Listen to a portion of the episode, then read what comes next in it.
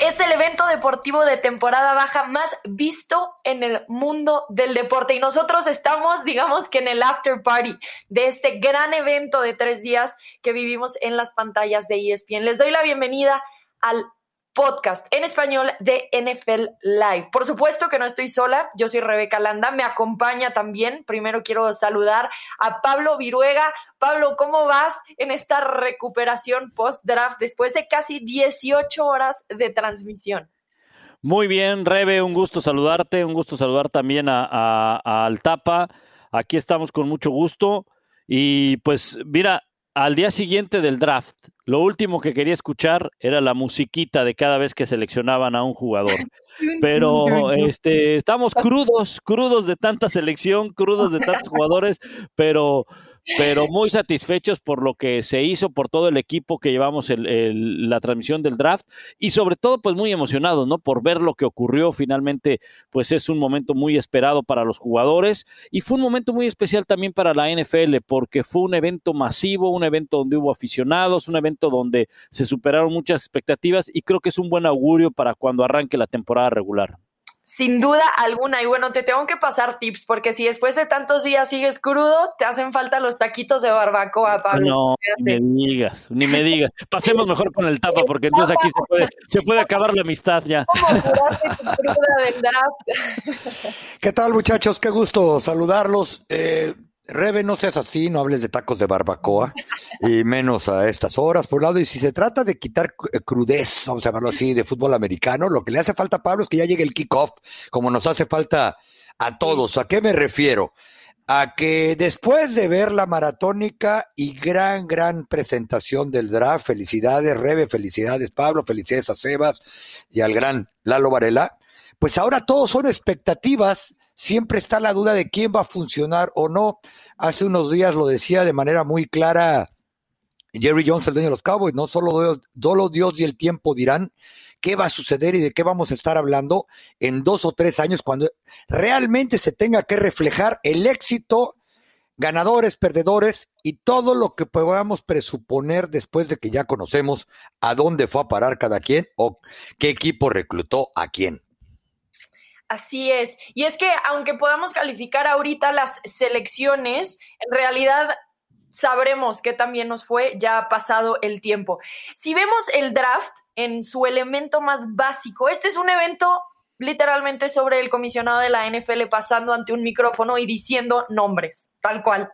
No suena nada emocionante, pero en realidad es muchísimo más que eso, porque lo que lo hace emocionante son todos esos momentos que nos sorprenden, donde un equipo hace un robo, cuando eh, cambian de selecciones o hacen de más para obtener un jugador. Ahí es donde comienza esta montaña rusa de sensaciones que nos regala el draft de la NFL y la razón por la que es uno de los eventos más vistos en el mundo deportivo fuera de temporada. Para ustedes, ¿cuál fue ese momento que los hizo vibrar? Ya sea que los hizo enojarse, sorprenderse, que los sacó de onda. Pablo, ¿por dónde empezarías tú? ¿Cuál fue tu mayor sorpresa? Pues mira que eh, no tanto sorpresa, pero donde realmente eh, em, em, nos enfocamos en que, bueno, ya viene el draft, ¿a quién van a seleccionar?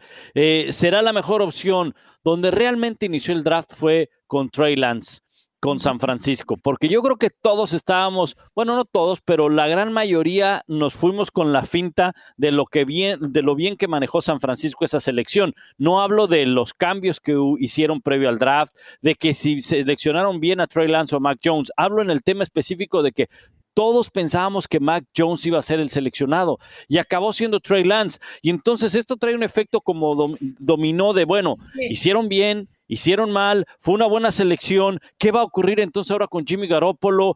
¿Va a ser titular Trey Lance? Creo que nada más por el hecho de escuchar el nombre de Trey Lance, de inmediato ahí arrancó el draft y de ahí empezó una serie de especulaciones, no solamente de la selección de San Francisco, Revitapa, sino de qué vendría después, a dónde va a caer Mac Jones, a dónde va a ir eh, Justin Fields.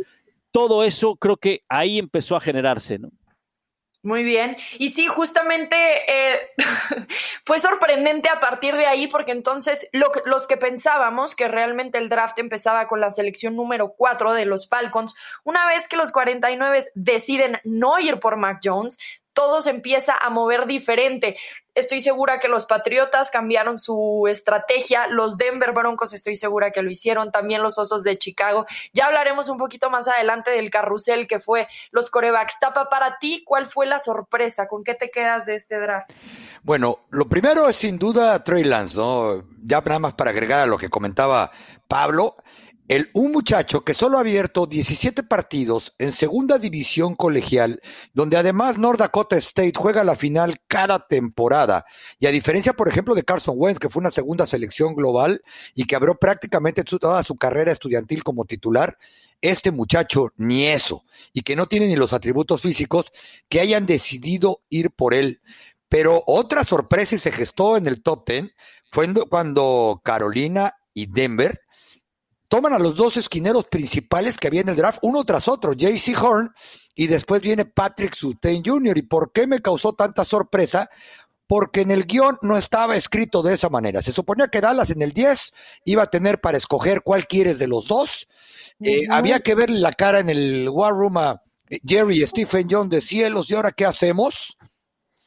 Para darse cuenta de la sorpresa que provocó no solamente en el área Dallas Forward, sino a nivel nacional. Nadie vio venir que estos dos muchachos ya no iban a estar disponibles en la, en la décima posición. Creo que esto fue una, una sorpresa muy grande para la ventaja de los Dallas Cowboys, pues ellos también tenían muy alto en su pizarrón a Micah Parsons, que para muchos era el mejor jugador disponible a la defensiva en todo el draft. Y dijeron, bueno, tenemos tantas necesidades que si no es de una es de otra, pero sí realmente me sorprendió que Carolina quisiera a JC Hall el hecho y que Denver quisiera a Patrick Surtain. Otra gran, gran sorpresa que me llevé es cuando Jacksonville, con su segunda selección de la primera ronda, decide ir por Travis Etienne cuando todos pensábamos que lo que necesitaban era traer a alguien grande para que proteja al que se supone que va a ser el coreback de la generación, que es Trevor Lawrence. ¿Y por qué? Travis Etienne es un gran, gran jugador de fútbol, uno de los mejores atletas que hay en este draft, pero hemos visto de manera histórica que los corredores pueden llegar en buen nivel a partir de las rondas intermedias cuando tienes una buena línea ofensiva. Dentro de esto que platicas, Tapa, de los Cowboys haciendo canje y todo, lo que a mí me sorprendió es que lo hicieron con un rival de división, que generalmente ahí hay mucha disputa, pero bueno, se arreglaron con las Águilas de Filadelfia para así entonces ir para atrás y después obtener a Micah Parsons, que yo eh, personalmente igual no esperaba que estuviera disponible en eh, la posición en la que lo seleccionaron. Mi sorpresa fue la de Penny Sewell, llegando a la número 7 de los Lions de Detroit. O sea, si tomas en cuenta que las primeras tres elecciones iban a ser para corebacks, muy bien, y después los Falcons no necesitaban eh, un tackle en el draft. Pero después tienes a Cincinnati, que tiene a Joe Burrow, que evidentemente necesita protección después de la lesión de la temporada pasada. Y después también tienes a Tua Tagovailoa, un jugador joven que igualmente Miami necesitaba ayuda en la línea ofensiva. Y ambos se van por receptores. Ambos traen entonces a estos jugadores del colegial a reunirse con sus ex compañeros del colegio. Eh, en Jamar Chase con Burrow y Jalen Waddle con Tua. Y entonces acaba llegando el mejor tackle de esta clase a los Detroit Lions, que evidentemente mejoran drásticamente su línea ofensiva, porque tienen a Taylor Decker en el lado izquierdo y así entonces con Penny Sewell le dan a Jared Goff lo que hizo que tuviera tanto éxito con los Rams, que fue una línea ofensiva de calidad. Esa fue una de mis más grandes sorpresas. También lo que hicieron los Bears canjeando hacia arriba para llevarse a Justin Fields. Y después yo no podía creer que con esa selección 15 llegaron los Patriotas a obtener el coreback que tanto querían en Mac Jones. Y ya que estamos hablando de los corebacks, entonces hay que mencionar que este fue un draft histórico. La primera vez que ocho corebacks fueron seleccionados en las primeras tres rondas del draft. Cinco de ellos escucharon su nombre en la primera ronda, ya los conocemos bastante bien. Trevor Lawrence, Zach Wilson, después Trey Lance, Justin Fields con los Osos de Chicago y Matt Jones con los Patriotas. Después de la selección de Mac Jones, pasaron 48 para que los Bucaneros seleccionaran a Kyle Trask con la última de la segunda ronda. Después Minnesota seleccionó a Kellen Mond de Texas AM y los Tejanos también utilizaron su primera selección de este draft para llevarse a Davis Mills de Stanford. Entonces, ya viendo todo este movimiento de corebacks, ¿qué podemos esperar de esta clase? Eh, van a cumplir con los estándares, quiénes van a destacar, qué podemos decir más allá de Lawrence. Rebe, que antes, eh, rápidamente, los Cowboys lo que tuvieron que hacer en lo que mencionaba de sorpresa es escoger su veneno, porque ellos sabían que los gigantes o Filadelfia, los dos iban por receptores. Entonces, sé de muy buena fuente en de estar, eso me lo comentaban ayer, que pensaron que si Devonta Smith iba a los Giants tenía más equipo para hacerles daño y que si canjeaban con Filadelfia, era menos probable que con un coreback como Jalen Hurts les vaya a venir a ganar dos veces por temporada, porque los Giants además ya firmaron a Kenny Galladay y dicen cubrir a dos explosivos como ese, no, mejor Filadelfia que está en reconstrucción y no tiene y no tiene tan buen coreback como creen que es Daniel Jones, por un lado. Y por otro lado, eh, la verdad es que es un hecho que San Francisco, Rebe Pablo, no seleccionó a Trey Lance para que juegue pasado mañana. Ellos están confiando en un proyecto de por lo menos una temporada a que aprenda, lo desarrollen, que sea lo que llaman en la universidad un red shirt, que lo tengan probablemente activo, porque el año pasado Jordan Love ni siquiera estuvo activando los partidos atrás de Aaron Rodgers con los Green Bay Packers, y que pueda aprender. Fuera de ellos, es muy probable que ah, cuando estemos hablando de la segunda mitad de temporada, los otros cuatro ya hayan tenido que abrir partidos de fútbol americano. No sé si en Chicago vayan a tenerle paciencia a Andy Dalton si las cosas no van bien o si ven que rápidamente ya no hay mucho que ganar. Digo, ya no hay mucho que perder y hay poco que, que hacer, pues vayan a meter a Justin Field, porque Dalton ya no va a dar más de lo que ha dado en esta liga y que fueron nueve temporadas con Cincinnati, de las cuales cinco fueron buenas, una temporada decente como suplente el año pasado con los Cowboys, pero los demás vienen a comenzar un proceso en el que tienen que mostrarse prácticamente de inmediato con diferentes metas. A Trevor Lawrence no le vas a pedir que llegue al Super Bowl, porque estamos hablando de Jacksonville, a Zach Wilson, que por lo menos ahora que le trajeron armas, trate de mostrar menos intercambios de balón que saque Sam Darnold, etcétera, etcétera. Sí, eh, yo, yo, creo que eh, eh, contestando y continuando con lo que decía el Tapa, contestando tu pregunta, Tapa, yo creo que quien, quienes caen en, un, en una muy buena posición, o entiendas, en un muy buen equipo, son Trey Lance y Mac Jones. Trey Lance no creo que vaya a ser titular, como lo dijo el Tapa, y esto genera otra expectación bien interesante. ¿no? La selección de Trey Lance le da la oportunidad a Jimmy Garoppolo de levantar sus bonos. A mí me queda claro que Jimmy Garoppolo, si está sano, si logra estar eh, al 100%, debe ser el coreback titular de los 49ers para la semana 1 y si las cosas funcionan como hace dos años para, para San Francisco, este equipo puede volver a estar en postemporada. No, no, no hablemos de final de conferencia ni de Super Bowl. Y eso le va a ayudar al propio Jimmy Garoppolo para levantar sus bonos. Y para el mismo equipo de San Francisco para tener un jugador moneda de cambio del cual le puede sacar muchísimo provecho porque es, es un hecho. Trey Lance es el futuro de los 49ers, a menos de que en la pretemporada, a menos de que en este primer año pues se den cuenta que, cometieron un gravísimo error, que, es, que sería un enorme, un, error enorme, grandísimo, porque todo lo que hiciste para ir por ese jugador, ¿no? Pero, pero estamos en el entendido de que Trey Lance debe ser el coreback a futuro. Y otro que creo yo que cae en una magnífica posición es Mac Jones. Ahí sí hay una gran incertidumbre de saber si va a ser el titular o no Mac Jones, pero de que lo eh, va a estar muy protegido primero por un staff de cocheo, con un sistema amigable como el de Josh McDaniels, con un equipo al cual lo conocemos, Bill Belichick trabaja muy bien, aunque llegan muchísimos elementos, pero Mac Jones, en caso de que no sea titular, no hay apuro para ponerlo en el terreno de juego, porque también la apuesta es a futuro. De los otros tres, eh, Rebe, pues van a pasar por ese proceso de, de tener que llegar a un equipo donde hay muchísimos huecos y el primer hueco que hay que llenar es el del coreback con Trevor Lawrence y Zach Wilson y no les puedes pedir a ellos eh, postemporada de inmediato porque están en plena reconstrucción. Entonces, también me genera cierta incertidumbre el caso de Justin Fields, más por el entrenador de que no cometa los mismos errores Matt Nagy con Mitch Trubisky, de que del juego de Justin Fields porque es un jugador muy completo. Bueno, y Mac Jones, además, pensando que cayó hasta la posición número 15, estaba feliz, muy contento de llegar justamente a los Patriotas de Nueva Inglaterra, donde Cam Newton nada más tiene un contrato de un año. Fuera de eso, tiene Mac Jones este tiempo para prepararse también, sin necesariamente tanto la presión de ser titular inmediato, pero si las cosas no se dan bien con Cam Newton, puede ya entonces el novato también iniciar en algún punto de la próxima temporada. Así que bueno, este fue un hecho histórico y también podemos hablar entonces de lo cómo la NFL reafirma y las selecciones reafirman que esta es una liga de pasadores, porque de esos ocho seleccionados, seis de ellos fueron acompañados también por linieros ofensivos y 14 receptores fueron seleccionados también en estas primeras 13 rondas. Todos esos son números históricos. Así que, ¿qué nos dice esto de la liga? Eh, ¿Qué nos dice también esto de los corredores? ¿Dónde están?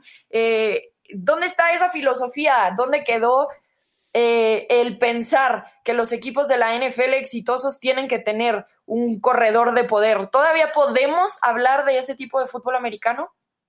No, Rebe, eso ya es picapiedresco, ¿eh? Los equipos ganan aventando la pelota por todos lados del campo. Tú hablabas de Mac Jones y la gran oportunidad que va a tener con Inglaterra, ¿no? Mac Jones no es un, un coreback corredor tampoco, ya no hablemos de los corredores, él se va a plantar para pasar y así es como ha ganado todo Bill Belichick con un coreback que es poco menos que atlético, que se llama Tom Brady, que es el mejor de la historia, por un lado. Los últimos equipos, y yo creo que estamos hablando ya de hace casi dos décadas, que han salido de repente de la nada para ganar Super Bowl, si me, me refiero a los Rams de Kurt Warner, me refiero quizá aquellos Arizona Cardinals que compitieron seriamente también con Kurt Warner, a los Steelers en Super Bowl de Ben Roethlisberger, lo hicieron aventando la, pelona, la pelota de manera vertical.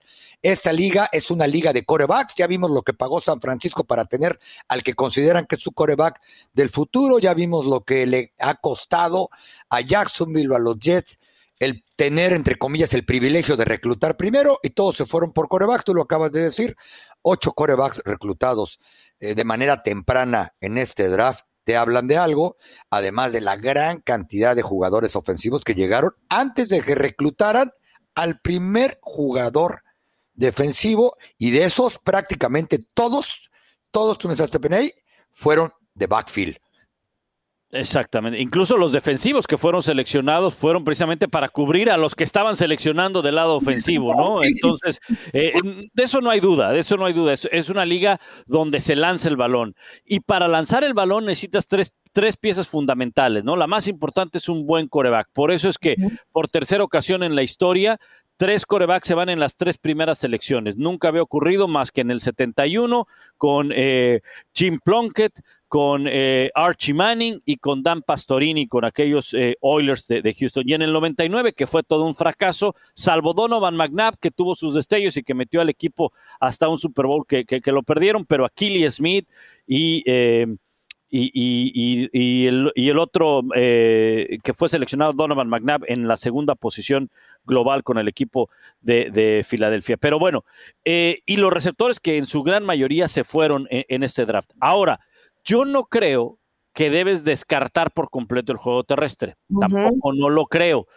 Debes de encontrar el balance y el equilibrio perfecto para hacerlo, porque mira que el último ejemplo que tenemos del equipo campeón sí ganó, ganó lanzando el balón pero ¿cómo fue el que se dio que lanzaran el balón? Con el, el, famoso play action. Engaña corriendo para después lanzar el balón. Entran las cualidades del coreback, entran la habilidad del coreback, pero de alguna manera debes de tener algo de juego terrestre para poder equilibrar mejor tu ataque. El equipo mejor balanceado es el, que, el equipo que va a tener en su mayoría mayor éxito para ganar los partidos o mayor probabilidad para ganar los partidos. Entonces, yo no descarto tanto el juego terrestre. Lo que sí es que a lo mejor ese corredor promedio con una buena línea ofensiva, como lo decía el Tapa, lo puedas encontrar en una segunda, tercera ronda y te pueda funcionar y trabajar con el juego terrestre que necesitas. Sí, bueno, y además en ese sentido, los corredores son de las posiciones que menos duran en la NFL. Así que también acaba siendo una inversión, digamos, eh, para un impacto más inmediato y no necesariamente a largo plazo. Que un corredor dure más de tres años y medio en la NFL es básicamente fuera de lo común. Conocemos a varios justamente por eso, porque acaban llamando la atención y saliendo de la manada, destacando por su durabilidad, pero no es algo común en los corredores. Pero sí, sin duda, tienes que tener las dos cosas, ¿no? El juego terrestre bien establecido, algún corredor ahí eh, constante, y por el otro lado, pues los receptores. Vámonos entonces a platicar sobre el valor de los corebacks y uno de los jugadores más valioso, el más valioso de la NFL es justamente Aaron Rodgers, que antes de que iniciara la noche del draft, salió a noticia, fue de las noticias con más tendencia, porque salió justo Adam Schefter, nuestro compañero de ESPN, diciendo en una nota que Aaron Rodgers estaba en descontento con los empacadores de Green Bay y que quería fuera.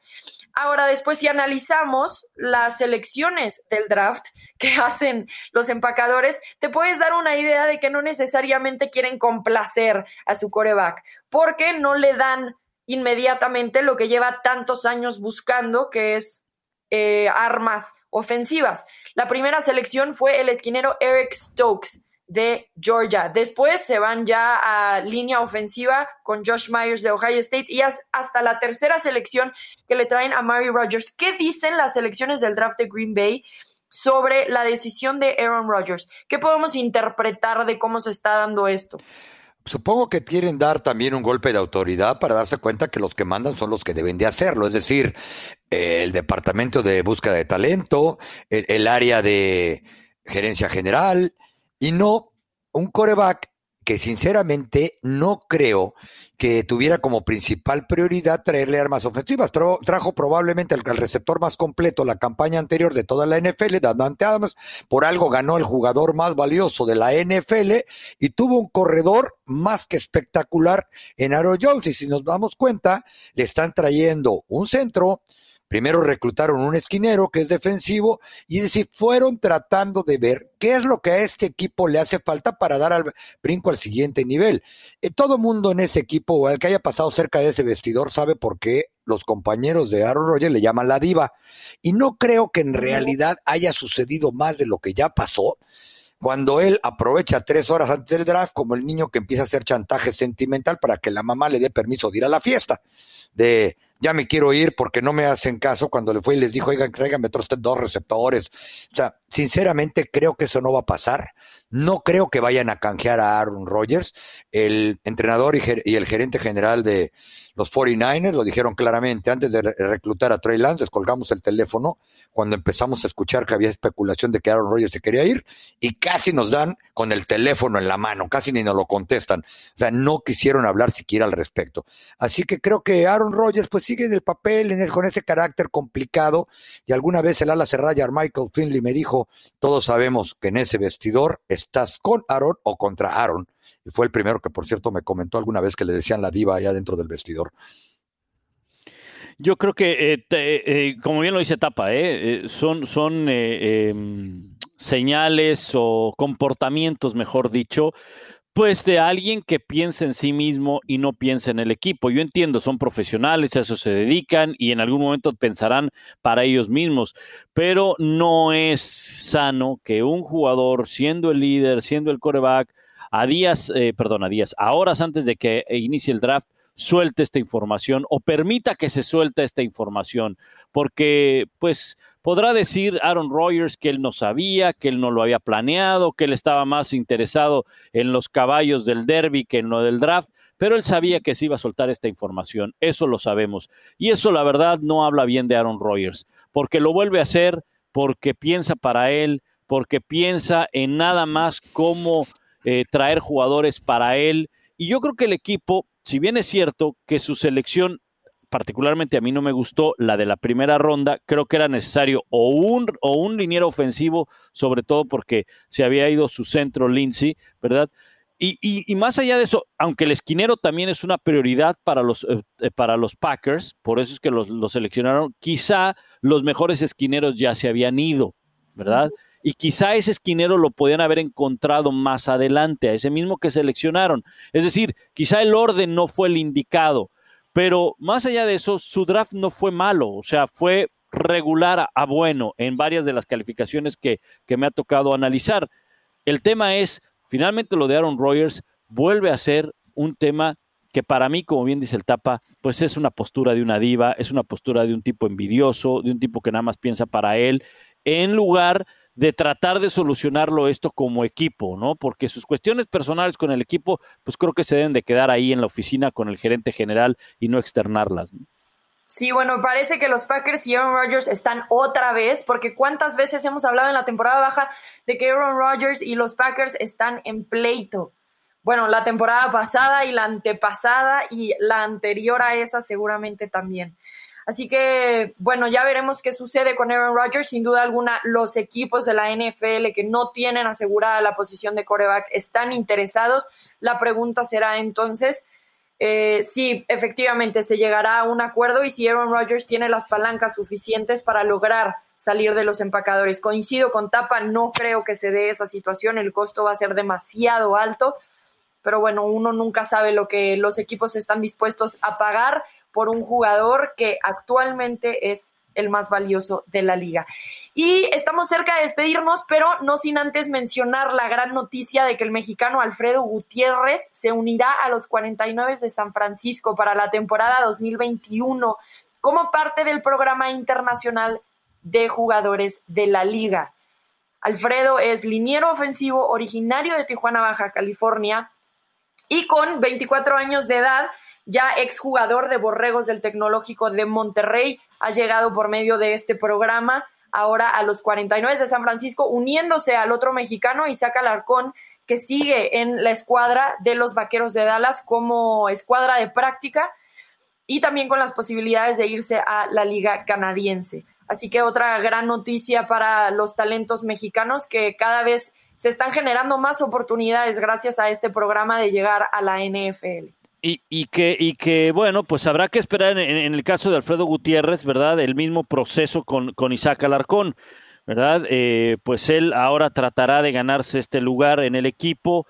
Eh, la ventaja de este programa internacional es que si el equipo pues eh, decide no firmarlo para la escuadra de prácticas o para el roster, bueno, lo puede mantener con esta etiqueta, llamémosle así, esta etiqueta de jugador internacional, la cual le permite a, Alfredo estar todo el año pero solamente en la escuadra de prácticas sin posibilidad de, hacer el roster. Pero es un año de mucho aprendizaje para él. Sí, como dice Pablo, la gran ventaja que tiene eh, Alfredo, igual que como la tuvo Isaac, es que tiene garantizado un año de desarrollo en el equipo, que ojalá hiciera el roster regular de prácticas, pues es un hecho, pero eso va a ser muy, muy poco probable para ser sincero. Pero con esa ventaja de la etiqueta internacional, los 49ers tienen un jugador más para entrenar y no peligra cuando de repente, como le sucedió a mi amigo José Carlos Maltos, su posición en el equipo cuando digan, ¿qué creen? Necesitamos traer un receptor porque para el equipo de prácticas porque ya subimos a uno. Con permiso, pues ¿quién quiere eh, un muchacho que es un proyecto a más largo plazo? Eso le funcionó a Isaac, creo que eso le va a funcionar a Alfredo Gutiérrez, tiene las características físicas, por supuesto que le falta mucho fútbol americano, y lo digo eh, en el mejor sentido de la palabra, que le falta aprender cómo vive un profesional, cómo come, cómo analiza video, cómo, cómo se tiene que comportar 24 horas al día para poder llegar a ese estándar y sobre todo con la esperanza de que aproveche esta gran oportunidad para desarrollarse en todos los sentidos. Una gran, gran organización a la que llega eh, y que conoce la importancia también del mercado latino, porque quítense todos aquellos que van a decir que fue algo de marketing. No, cero, no lo necesitan para vender jerseys los San Francisco 49ers. México necesita a los 49ers para que desarrolle Alfredo Gutiérrez. Y bueno, justo esto que mencionas, Tapa, de cómo se va a desarrollar y llegar a ese estándar de la NFL, lo bueno para este jugador Alfredo Gutiérrez es que tiene a Isaac Alarcón, que él dice le ha ayudado mucho en este proceso y le ha dado los consejos necesarios para llegar a este punto, una ventaja probablemente que en ese entonces Isaac no tuvo. Así que bueno, le deseamos lo mejor a este jugador de 2 metros 8, al mexicano Alfredo Gutiérrez, lo mejor para ti en esta nueva oportunidad que tienes en la NFL. Con esto estamos llegando al final de NFL Live, el podcast en español. Pablo, ¿algo que te gustaría agregar? No, nada más, eh, felicidades a todos en la transmisión, al Tapa también que estuvo y a todos, no solamente en, televisión, se hizo una gran cobertura en todas las plataformas de ESPN, en el lado digital, eh, con... Eh, todas y cada una de las eh, selecciones y pues a la espera, a la espera ahora de que arranque la temporada regular. Mayo 12, ¿eh? Mayo 12 se da a conocer el calendario de la NFL y por supuesto que aquí lo vamos a estar comentando. Y sobre todo que sepan, Rebe, que el análisis del draft no termina con el draft. Ahí está en espndeportes.com para todo aquel que quiera seguir viendo el desarrollo de estos muchachos rumbo a su carrera profesional. Ahorita mencionas dos metros ocho de este muchacho Alfredo Gutiérrez, pues ahí podríamos él y yo echar unas tacleadas más o menos. Estamos, o sea, pero me refiero que a mí me tendría que agarrar de balón y un gusto como siempre compartir con ustedes. Ojalá Alfredo aproveche el tiempo, se le pega y saca el arcón como hizo Isaac, que se le pegó a Tyler Biadish, que le ha enseñado mucho de cómo se juega el fútbol americano en Estados Unidos, y pronto estemos hablando de él como una posibilidad real de día de juego. Así es, muchísimas gracias a los dos por participar en este podcast. Gracias a ustedes por acompañarnos cada semana. Asegúrense de suscribirse, activar las notificaciones y compartir este episodio. Gracias. Esto fue NFL Live, el podcast en español. Nos vemos hasta la próxima.